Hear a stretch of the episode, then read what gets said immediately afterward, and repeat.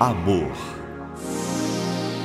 tolerância e solidariedade. E solidariedade. Está no ar. Programa Mentes do Amanhã. Mentes do Amanhã. Está começando agora mais um programa espírita. Mentes do Amanhã. Falando sobre a doutrina espírita.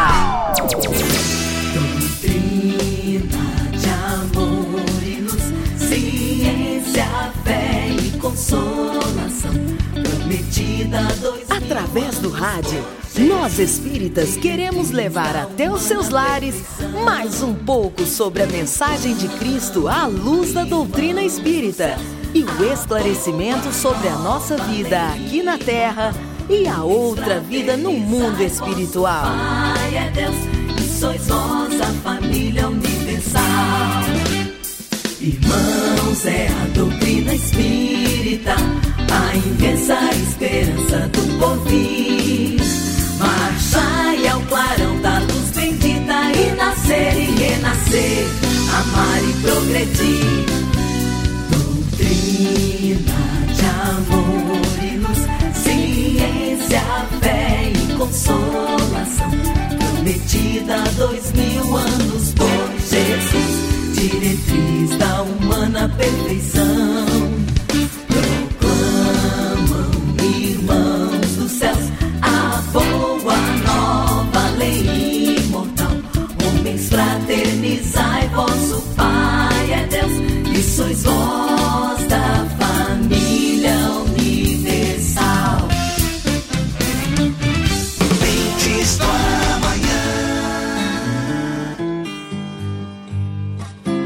Quando Chico residia em Pedro Leopoldo, aconteceu um caso muito interessante.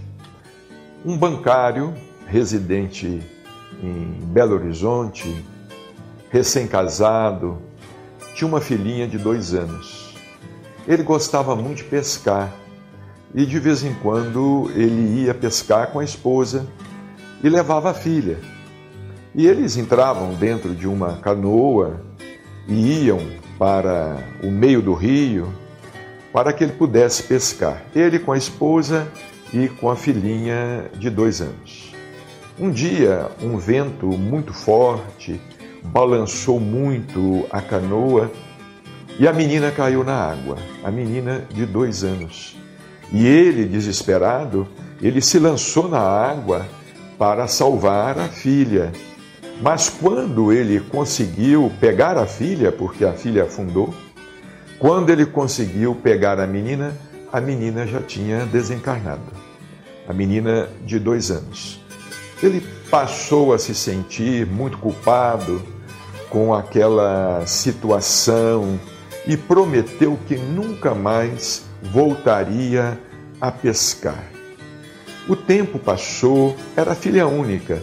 O tempo passou e a mulher ficou grávida novamente, a sua esposa ficou grávida e nasceu uma outra filha, nasceu uma outra menina. Mas novamente, quando a menina fez dois anos de idade, ele teve uma vontade assim inexplicável, uma vontade súbita de ir pescar e de voltar ao mesmo lugar de voltar ao mesmo lugar onde o acidente havia acontecido com a primeira filha, que havia desencarnado por afogamento. A esposa deu contra, não, eu não vou, e, e se eu for, a, a nossa filha não vai entrar na canoa. Não, mas vamos, eu quero ir, não precisa entrar na canoa, mas eu estou sentindo uma vontade muito grande de ir no mesmo lugar. E eles foram. Ela acabou concordando e eles foram no mesmo lugar onde dois, algum tempo atrás a menina de dois anos havia desencarnado, não é? E, e, e, ele chegando lá com a esposa e com a filha, uma nova filha, não é, de dois anos também, estava preparando lá os petrechos de, de pesca para entrar na canoa, quando a menina de dois anos, virando-se para ele, disse assim: Papai, o senhor toma cuidado, porque senão eu vou morrer afogada de novo. Vejamos bem, uma menina de dois anos que não sabia desse assunto.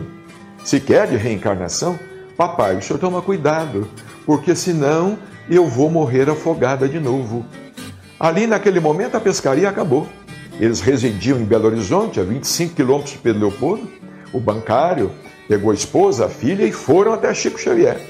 Foram até Chico Xavier, em Pedro Leopoldo, e foram conversar com Chico Xavier, contar o caso, contou o que aconteceu. E o Chico disse assim: Pois é, meu filho, é a sua filha tão querida que está de volta, que voltou.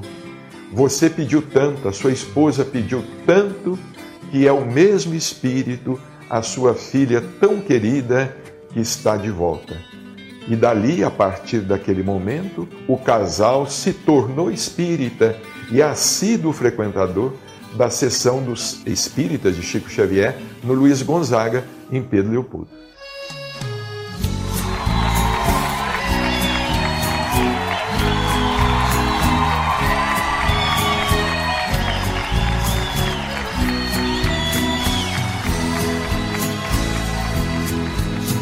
Nasceu em Pedro Leopoldo um ser iluminado.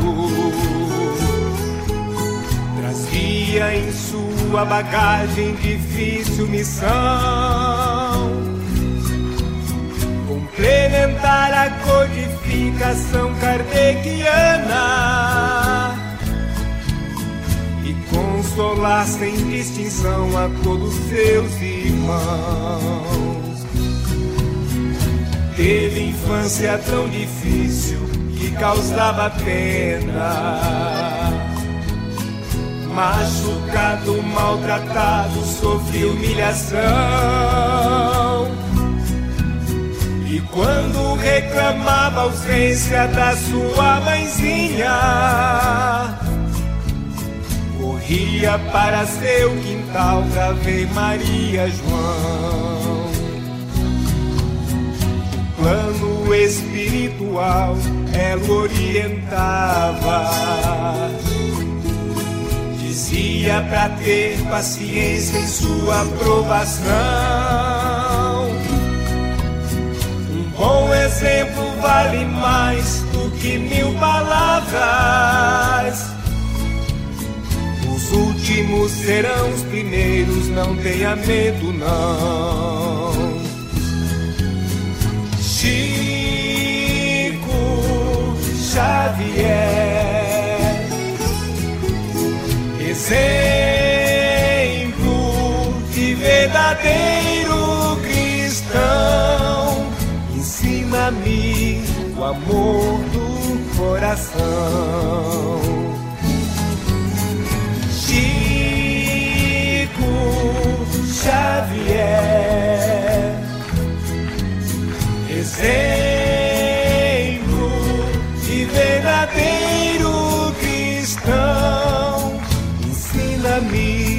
o amor do coração.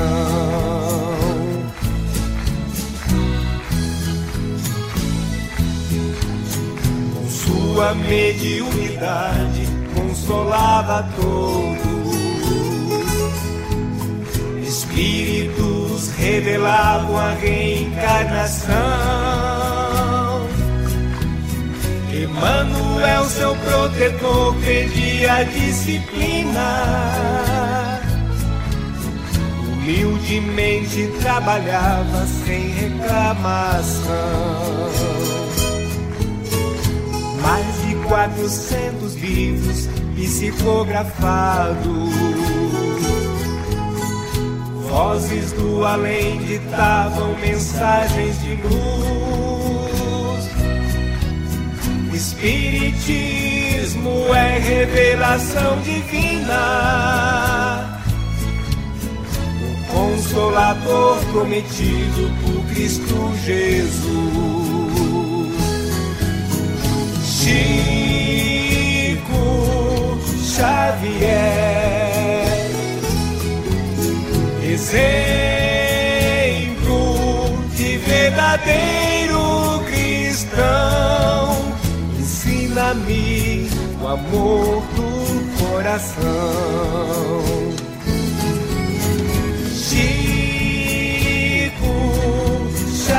é exemplo de verdadeiro cristão.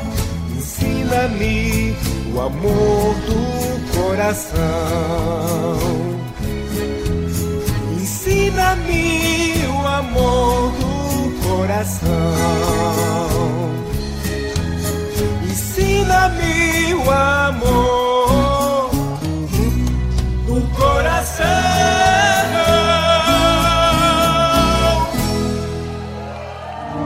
Vocês vão ouvir agora as palavras de José Garcia.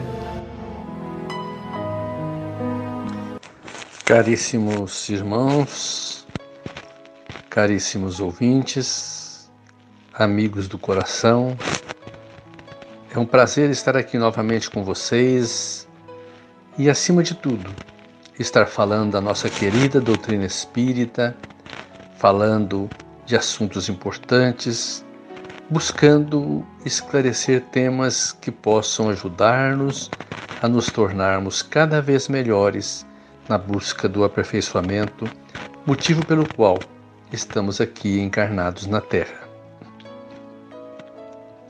Hoje nós iremos conversar sobre a obsessão. É o nosso tema da noite de hoje. Muito bem. A obsessão, o que seria a obsessão? Nós vamos encontrar no livro dos médiuns uma definição de Allan Kardec, quando ele diz: obsessão é o domínio que alguns espíritos logram adquirir sobre certas pessoas, nunca praticada senão por espíritos inferiores que procuram dominar. Os bons espíritos nenhum constrangimento infligem. Aconselham, combatem, a influência dos maus e, se não os ouvem, retiram-se. Esta é a definição de obsessão que nós encontramos no livro dos médiuns. Mas esta influência, por onde vem? Como ela se processa? Primeiro, a obsessão, ela é um processo lento, demorado, de uma mente forte, mais poderosa atuando sobre uma mente que se deixa dominar. Esta é a característica principal da obsessão. Às vezes as pessoas pensam que a obsessão começou de uma hora para outra. Não. Há um processo lento, onde ela deixa alguns indícios, algumas indicações para que demonstrem que a pessoa está fora do seu equilíbrio normal. Dentro das da, das circunstâncias atuais, nós poderíamos dizer que existem obsessões dos mais variados tipos. Existem obsessões de encarnados para encarnados. Aquele, nós vimos na definição de Kardec que é o domínio. Então existem encarnados que dominam outros encarnados. E este domínio pode, por analogia, é, se transformar num processo obsessivo. Existem obsessões de encarnados para desencarnados, porque tanto o ódio quanto o amor desequilibrado, que nós não poderíamos nem chamar de amor, mas de uma paixão, da pessoa encarnada consegue desequilibrar o espírito desencarnado que não está equilibrado devidamente para, para se livrar destas pressões, dessas vibrações negativas. Quantas pessoas desencarnam e não conseguem se libertar para a vida espiritual porque alguém encarnado não o deixa sair, requer a sua presença e, como ele não tem o equilíbrio suficiente, acaba deixando-se dominar. Vemos também e esse é o mais frequente, o mais comum e o mais conhecido, a obsessão de desencarnados para encarnados. A obsessão de desencarnados para encarnados é exatamente de acordo com a definição do livro dos médiuns. É um espírito desencarnado que atua sobre uma pessoa e a domina. Então, é, esta é a obsessão clássica, tradicional, conforme nós verificamos. E existem também obsessões de desencarnados para desencarnados. Quando a pessoa vive na Terra uma vida desequilibrada, uma vida difícil, uma vida em que se vincula a entidades menos felizes, quando ele desencarna, é vítima de entidades cruéis que o dominam e às vezes conseguem até modificar o seu próprio perispírito. Então não nos equivoquemos. Existem obsessões dos mais variados matizes, encarnados para encarnados, encarnados para desencarnados, desencarnados para encarnados e desencarnados obsediando desencarnados. É uma teia que se forma em todos os variados pontos que nós podemos detectar. A obsessão também varia de acordo com o grau de domínio que o espírito obsessor logra sobre o espírito é, encarnado. E Kardec classifica isso em, em três tipos: a obsessão simples, a fascinação e a subjugação. São alguns dos tipos que nós poderíamos considerar. Porém, mais tarde, com os novos conhecimentos da doutrina espírita, surgiu um outro conceito ainda maior, que nós podemos também ter, além da obsessão simples, da fascinação e da subjugação, termos a vampirização. Ora, a obsessão simples é tal qual nós a conhecemos, onde as pessoas passam a ser vítimas de espíritos desencarnados que as querem prejudicar e logram levá-las ao desequilíbrio.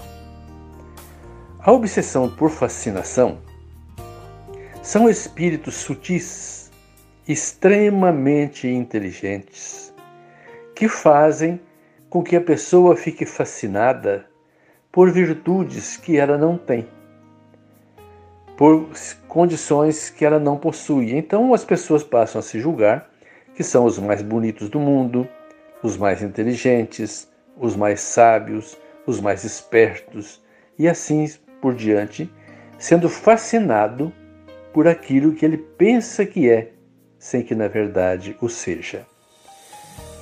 A subjugação é quando há um domínio total, absoluto do espírito desencarnado sobre o encarnado.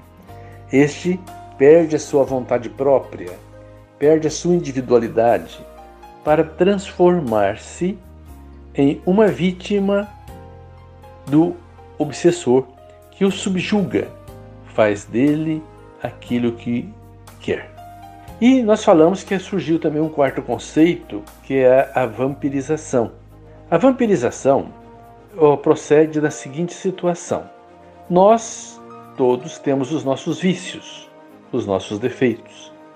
E quando desencarnamos, não nos libertamos destes vícios, continuamos presos a eles. E então necessitamos de um encarnado que tem os mesmos vícios. E por uma questão de afinidade, o espírito desencarnado vicioso aproxima-se do espírito encarnado, da pessoa encarnada viciada e faz com que ela exerça tudo aquilo que faz parte do seu vício, dominando-a completamente.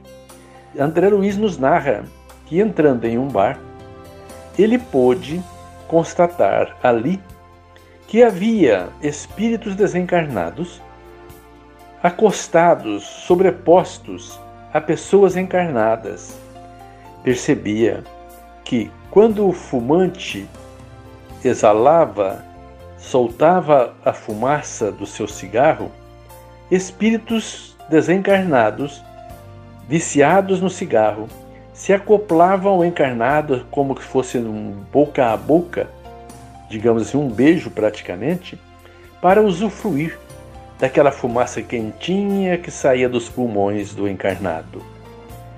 Quando a pessoa tomava uma dose alcoólica, o espírito desencarnado um sinônimo como se fosse um, ocorre na, na psicofonia, se aproximava de tamanha forma do encarnado que conseguia sentir o prazer do álcool descendo sobre a sua garganta. E assim nós vemos isso ocorre não só no álcool, não só no fumo, ocorre no, no sexo desvairado, ocorre também em situações diversas e especialmente daqueles que são usuários de droga. Aqueles que desencarnaram drogados e que não conseguiram se libertar após a morte do corpo, se aproximam daqueles infelizes que usam drogas aqui na Terra para poder sentir os mesmos prazeres num objeto de uma questão de sintonia, de afinidade, como nós acabamos de ver. Então, nós precisamos vigiar-nos, entrar em sintonia com o mundo espiritual, trazer para junto de nós espíritos mais evoluídos, que possam nos ajudar, que possam nos orientar na prática do bem, na prática do amor. Desvincularmos daqueles espíritos que querem o nosso mal e que se utilizam das nossas energias, se locupletam com elas para realizarem os seus desejos, realizarem as suas necessidades espirituais. Então, meus irmãos, vigiemo-nos, por isso que Jesus sabiamente nos dizia: orai e vigiai, para não cairdes em tentação. Esta é a regra mágica. Porém, existem obsessões também que são processadas com origem em vidas pregressas. Aqueles espíritos a quem prejudicamos em outras vidas e que nos encontram aqui na Terra encarnados hoje, se nós não tivermos realizado a nossa transformação moral, continuarmos praticando os mesmos equívocos que praticávamos em encarnações passadas, eles se aproximam de nós e, usando dos nossos pontos mais frágeis, consegue dominar a nossa mente, transformando-nos em simples foguete daquilo que eles querem realizar, daquilo que eles querem fazer. Moralmente combalidos, nós somos vítimas de espíritos ferozes, de espíritos altamente inteligentes que querem aproveitar da nossa debilidade para o seu próprio benefício. Porém, existe para tudo isso também a cura. A obsessão não é um mal incurável. Lógico que não existe obsessão unilateral. Ela é sempre bilateral. Há que ter uma afinidade e um interesse do encarnado para com o desencarnado e vice-versa.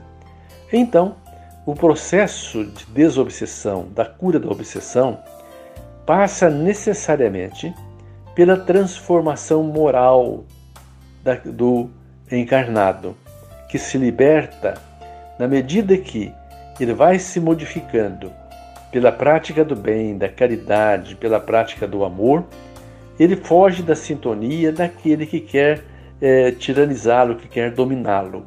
Então, é, o caminho correto é um só: libertação dos vícios, libertação das ideias terríveis.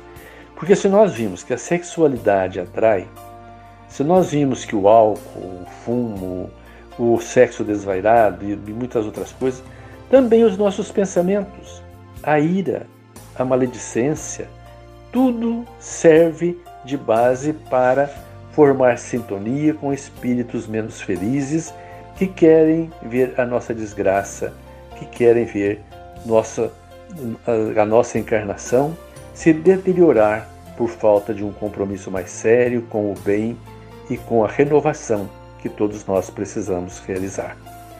Quando você sentir sintomas obsessivos, logicamente que muitas vezes é tido como desequilíbrios, procure o seu médico. Mas procure também a casa espírita, pois que na casa espírita nós encontramos a melhor forma, o melhor caminho para a libertação e a cura dos processos obsessivos. Muita paz, muito amor, que todos possamos estar no caminho do bem para podermos levar a nossa vida adiante sem percalços, sem grandes quedas, sem grandes decepções. Que Jesus nos ampare, que Jesus nos envolva com seu manto de proteção.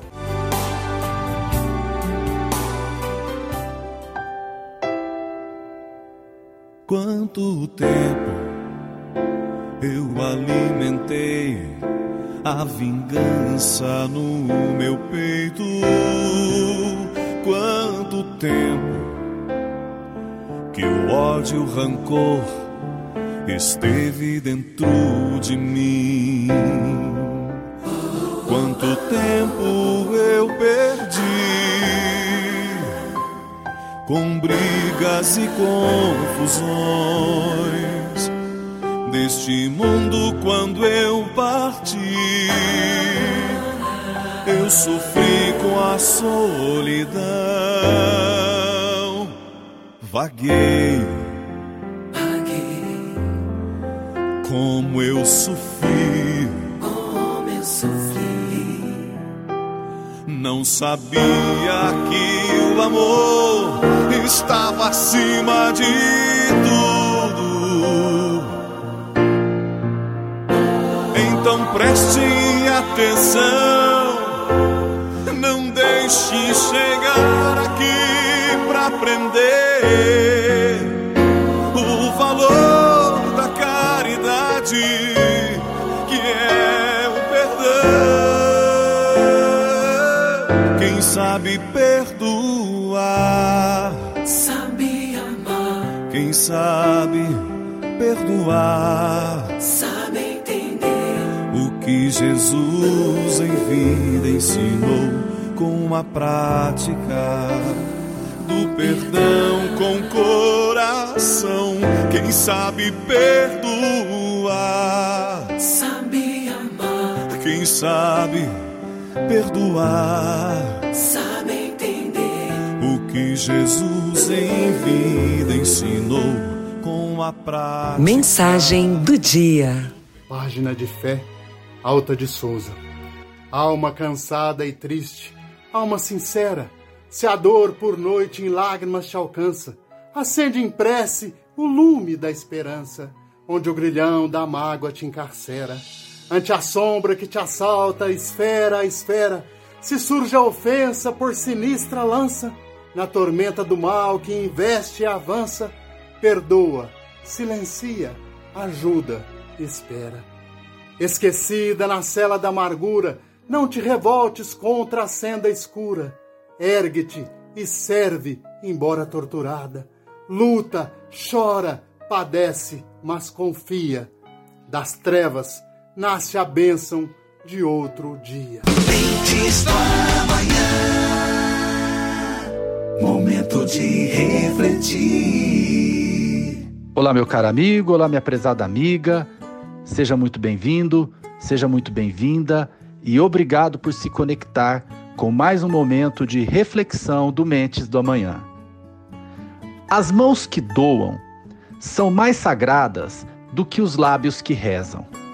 Com essas palavras simples, mas extremamente profundas, atribuídas à Madre Teresa de Calcutá, dois ensinamentos extraídos do Evangelho de Jesus ficam muito evidenciados. Amar a Deus sobre todas as coisas e ao próximo como a si mesmo. Esse é o primeiro e o maior de todos. E o segundo ensinamento é o de que nem todo aquele que diz Senhor, Senhor entrará no reino dos céus, mas sim aquele que faz a vontade de meu Pai, que está nos céus. Essa foi uma falha do Mestre Jesus. Numa compreensão sinérgica, tem-se o que ensina a missionária de Calcutá. A maior expressão da lei de amor e caridade é a própria caridade. E as palavras? Se forem vãs e sem correspondência em atitudes, essas de nada valem para a nossa evolução espiritual. Um saudoso professor meu dos tempos de colégio contava sempre a história de um aluno o melhor aluno de uma antiga de suas salas de aula. E também, na época, o líder, o maior expoente de um grupo de jovens da igreja que frequentava. O que corresponderia à mocidade espírita. Tratava-se de um jovem muito eloquente em suas falas no grupo religioso. Ele professava os princípios mais puros do cristianismo. Diante da grande empatia que nutria um pelo outro e da admiração que era recíproca, já que o moço também tinha o meu professor como um excelente mestre e uma pessoa muito atuante, também ali no meio religioso que juntos frequentavam, o rapaz convidou o professor para um jantar certo dia em sua casa. Jantar esse que foi preparado com muito carinho e esmero pela sua mãezinha, por sua genitora.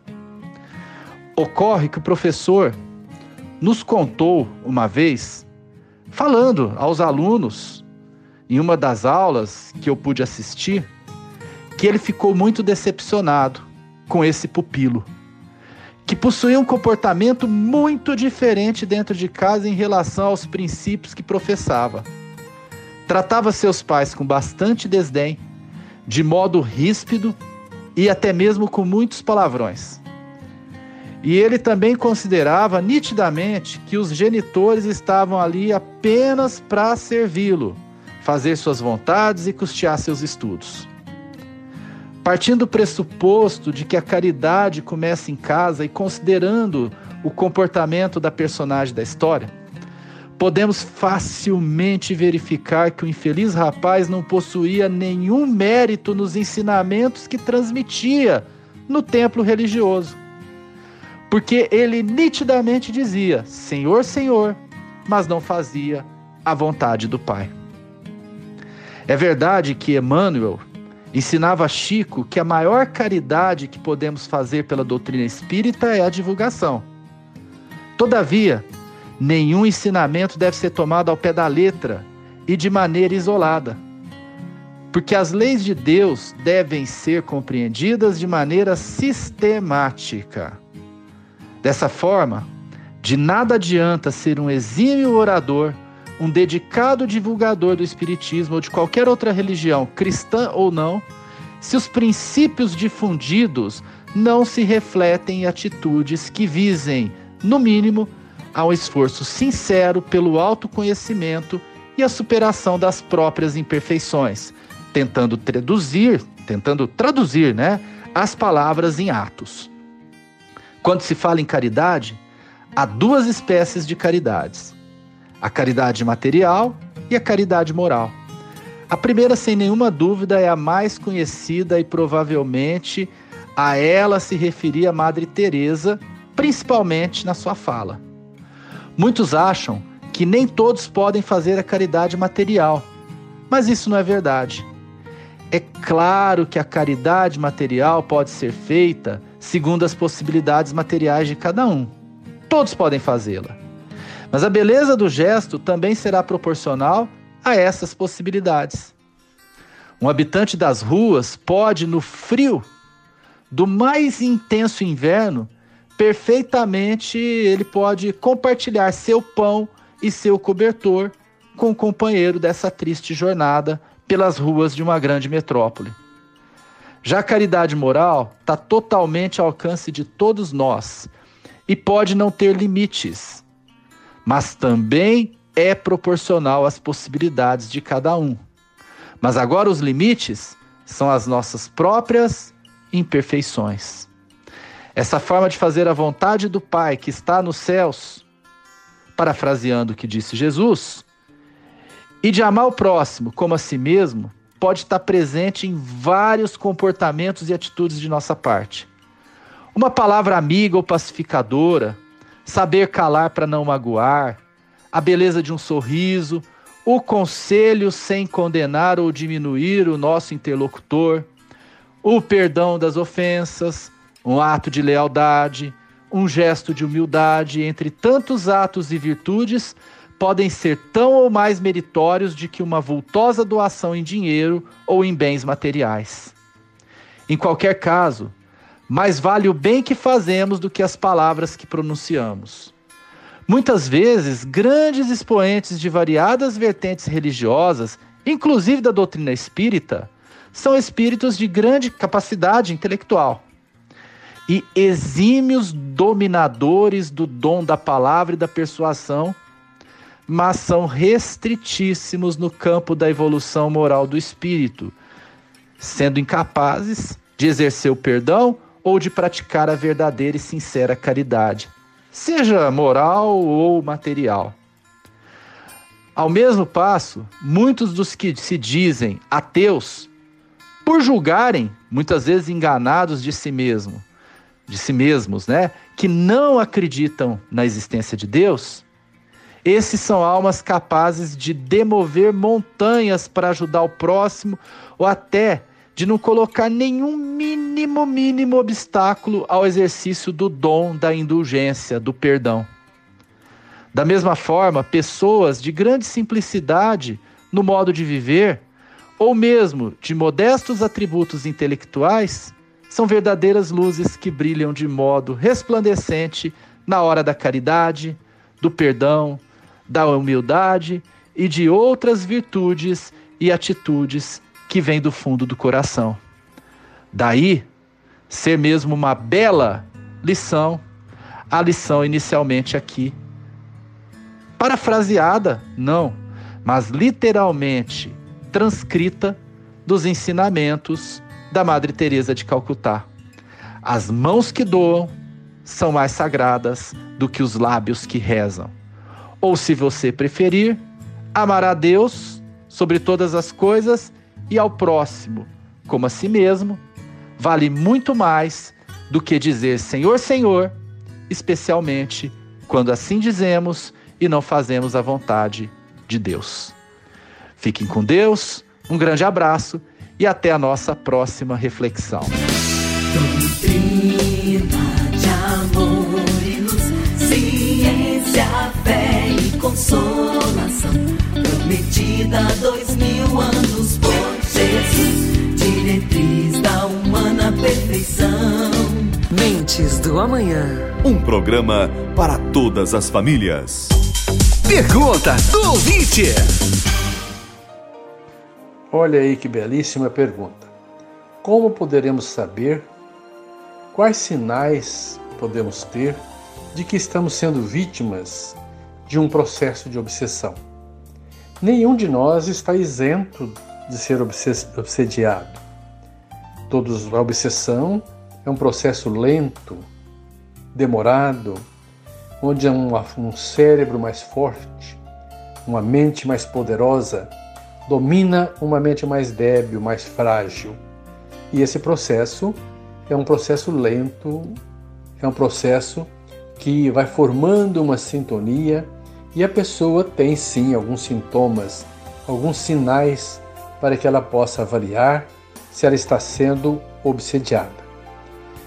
Manuel Filomeno de Miranda, no livro Nos Bastidores da Obsessão, traça alguns comentários muito, muito pertinazes ao assunto. Vamos considerar alguns deles aqui para o nosso conhecimento. Ele nos diz: quando você escute nos recessos da mente uma ideia torturante que teima por se fixar, interrompendo o curso normal dos pensamentos.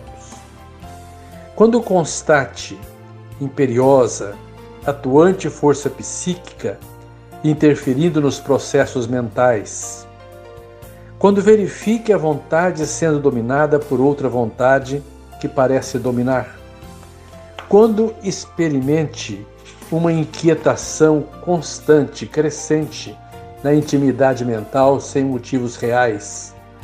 Quando sinta o impacto do desalinho espiritual em franco desenvolvimento, acautele-se, porque você se encontra em processo imperioso e ultris de obsessão pertinaz.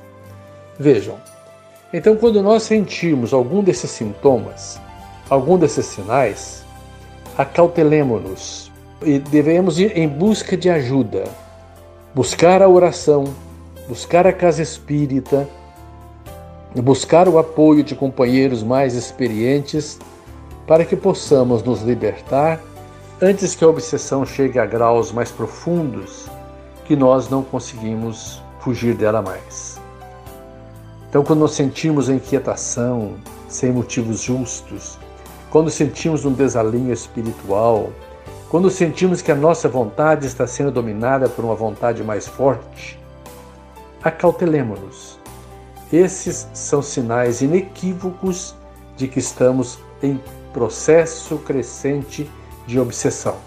Então, acautelemos-nos, oremos, buscamos na oração e na vigilância nos libertar dessa força psíquica que tenta dominar-nos.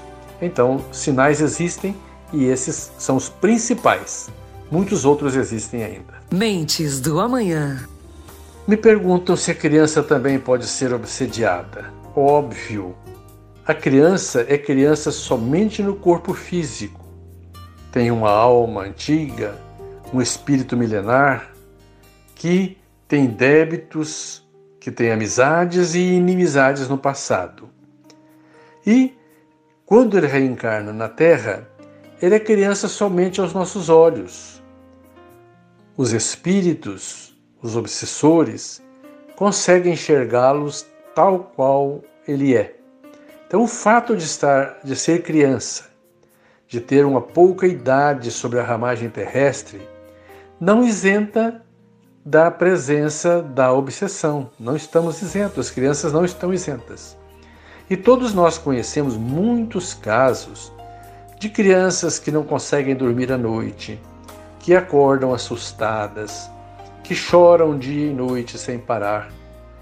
É óbvio que muitos casos desses pode ser por um problema fisiológico, mas na maioria das vezes é um processo de obsessão, onde os obsessores, aproveitando que o seu cérebro ainda está em formação, que ainda é muito fácil assustar pela insegurança, pela pequenez do corpo, e então a perturbam, fazendo com que a criança tenha problemas os mais variados nesta índole de desequilíbrio. O medo muito grande, o medo de ficar sozinho, a falta de segurança para dormir. Eu conheci uma criança que ela não dormia, Passava a noite inteira, acordava inúmeras vezes à noite. E o pai perguntava a ela: Minha filha, mas você tem medo de quê? E ela dizia: Pai, eu tenho medo de ter medo. Imaginemos que drama, que sofrimento dessa criança, da sua insegurança e da pressão obsessiva que ela sentia. Então não tenhamos dúvidas. As crianças são também pessoas são seres milenares que estão sujeitos aos processos obsessivos. Então, avaliemos. Não pensemos que tudo é obsessão. Não, não é. Busquemos as causas físicas, busquemos o tratamento da saúde e busquemos o passe, a água fluidificada, a oração para podermos nos libertar e libertar nossos pequenos de todas essas ações obsessivas de espíritos que são seus inimigos e que aproveitam esta fase da vida para poder perturbá-las. Ei, quer saber mais? Então mande sua pergunta pelo WhatsApp 16 99400 5767. É tempo de louvar, é tempo de orar pra gente despertar pro mundo nosso amor espalhar.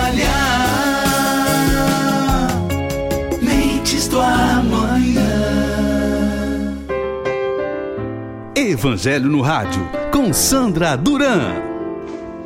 Olá, ouvintes do programa Mentes do Amanhã. Eu sou Sandra Duran e estarei com vocês hoje no momento do Evangelho. Nós estamos estudando o capítulo 2, Meu Reino Não É Deste Mundo. Neste capítulo, nós vamos observar os itens é, bíblicos, diálogo de Jesus com Pilatos. Nos comentários de Kardec, nós teremos a vida futura, a realeza de Jesus e um ponto de vista. E nas instruções dos Espíritos, uma realeza terrestre. O objetivo desse capítulo é demonstrar a vida futura. Então eu estarei com vocês nos textos A Realeza de Jesus.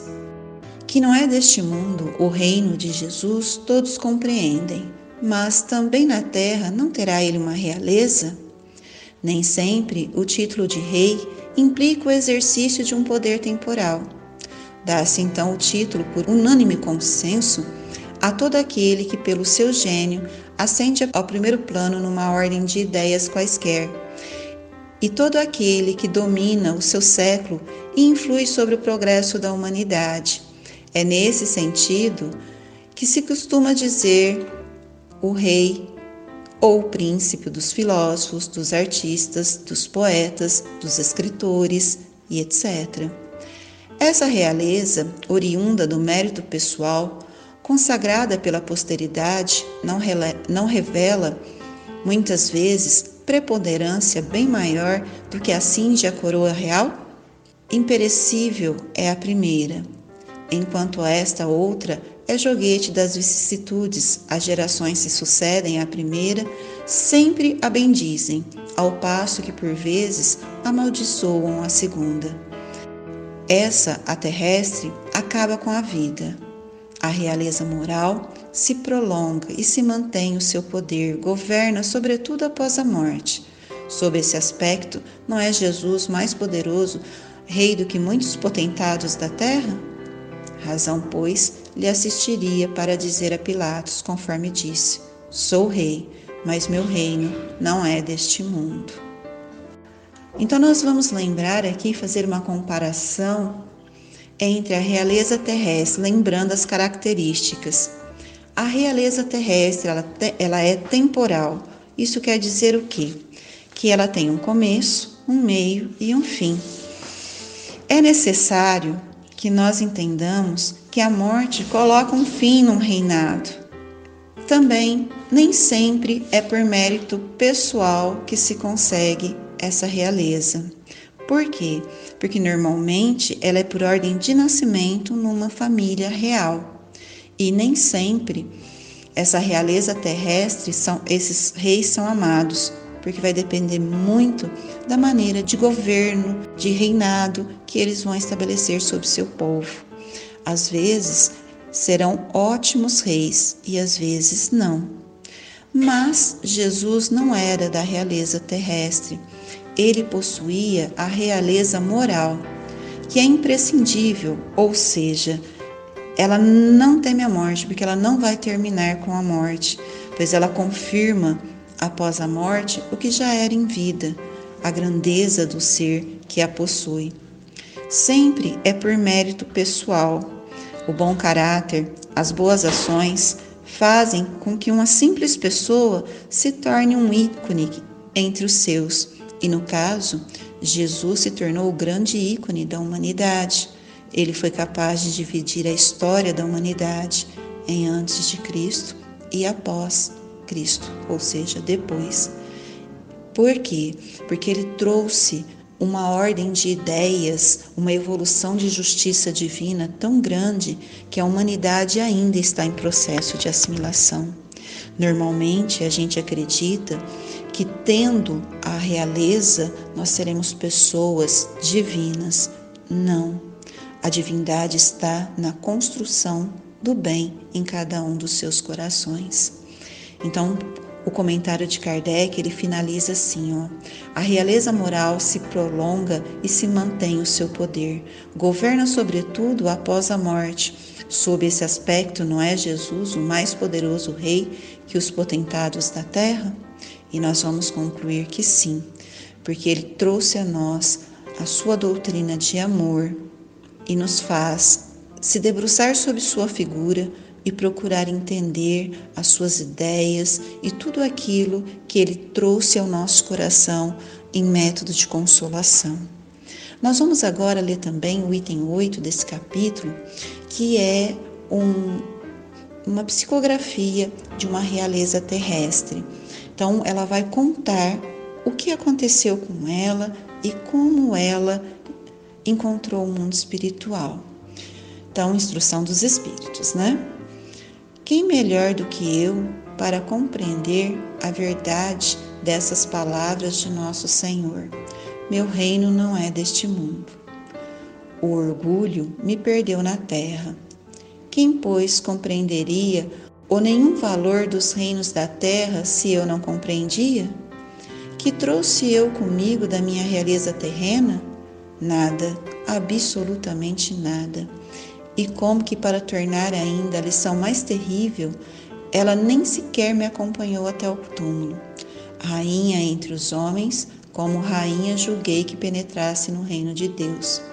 Que desilusão, que humilhação, quando, em vez de ser recebida aqui, qual soberana, vi acima de mim, mas muito acima, os homens que eu julgava insignificantes e aos quais desprezava, por não ter um sangue nobre. Oh, como então compreendi a esterilidade das honras e grandezas que com tantas altivez se requestam na terra. Para se granjear um lugar neste reino, são necessárias a abnegação, a humildade, a caridade em todas as suas práticas celestes, a benevolência para com todos. Não vos pergunta se o que fostes, nem que posição ocupastes, mas se bem fizestes, quantas lágrimas enxugastes. Ó Jesus, tu disse, teu reino não é deste mundo, porque é preciso sofrer para chegar ao céu, de onde os degraus de um trono a ninguém aproxima. A ele só conduzem a veredas mais penosas da vida. Procurai-lhe, pois, o caminho através das urzes e dos espinhos, não por entre as flores. Correm os homens por alcançar os bens terrestres, como se houvessem de guardar para sempre. Aqui, porém, todas as ilusões se somem. Cedo se apercebem eles de que apenas apanhar uma sombra e desprezar os únicos bens reais e duradouros os únicos que lhes aproveitam na moradas celestes, os únicos que lhes podem facultar acesso ao céu. Compadecei-vos dos que não ganharam o reino de Deus. Ajudai-os com as vossas preces, porquanto a prece aproxima do Altíssimo o homem. É o traço de união entre o céu e a terra. Não vos esqueçais. Uma rainha de França. Com essa instrução dos espíritos, nós passamos a entender que todo aquele orgulho que nós sentimos em nos sentir diferentes, mais poderosos, mais bonitos em relação aos outros, a morte nos tira. Que não importa o quanto de orgulho pela nossa posição social nós possamos ter, que isso não vai mudar em nada que quando chegar a morte, nós não levaremos os títulos, nós não levaremos o dinheiro, nem as terras, nem qualquer outro bem. Nós apenas vamos levar as vivências do nosso coração. Ao comparar esses dois textos, nós entendemos por que da realeza de Jesus sendo uma pessoa que não possuiu nenhum bem material, em comparação a essa rainha que teve todo o prestígio de sua era, mas nós entendemos que no reino de Deus são as virtudes que nos tornam mais ricos ou seja, mais evoluídos e merecedores de grandes compensações na vida futura. Estar pensando na posição social, na distinção que se pode haver entre as pessoas dessa terra, era alimentar o orgulho, o orgulho de sentir-se especial.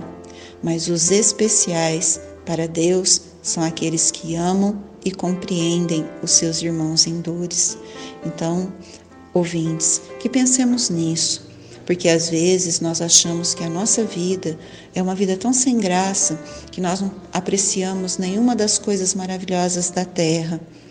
Mas, segundo essa rainha, que a gente escolha o caminho mais difícil, pois é ele que nos aproximará do reino dos céus. E é isso que a gente tem que entender. Não são os caminhos de alegria, dinheiros e festas que nos trarão o reino de Deus, mas o caminho de sacrifício, entendimento e disposição em servir ao nosso próximo. Esse é o caminho que nos aproximará de Deus. Que você reflita sobre os seus afazeres aqui na terra e o quanto você está se preparando para o verdadeiro reino de Deus. Que Senhor Jesus nos abençoe e nos fortaleça. Muito obrigado por estar com vocês, ouvintes. Continue a leitura do nosso Evangelho e as suas reflexões. Até mais. Ouça agora Grupo Luz.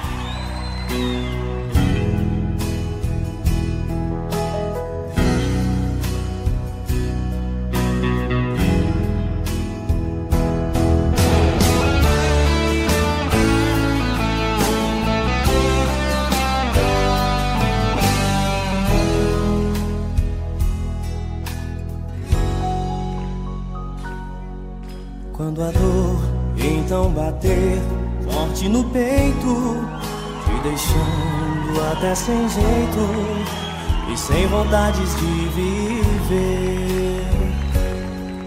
Feche a porta do teu quarto e busque a oração e aos poucos sinta a emoção, a paz do nosso Criador. Esta paz que vem do nosso firmamento, acalma todo sentimento, é amor, renovação. Esta paz que vem do nosso firmamento, acalma todo sentimento, é amor, renovação. Então vem, cante comigo. Aqui você tem um grande amigo. Essa tristeza mande embora e vem ser feliz aqui agora. Então vem, vem, cante comigo. Aqui você tem grande amigo. Essa tristeza mande embora e vem ser feliz aqui e agora.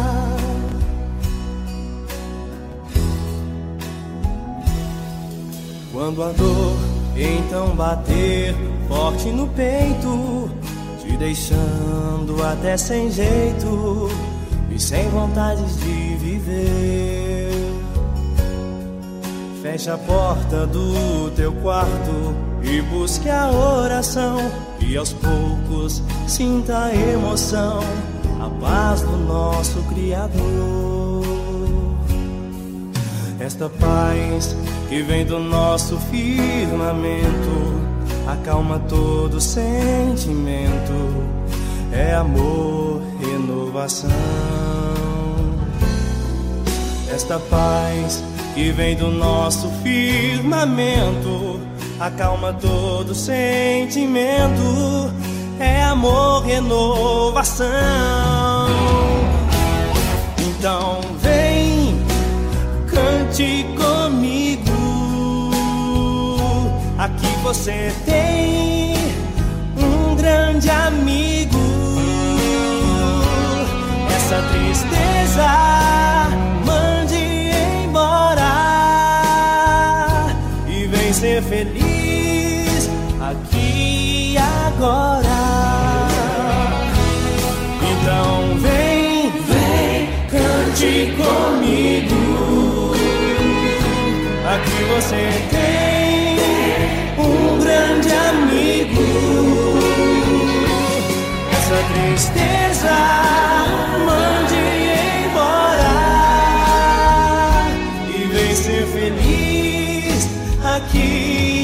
agora.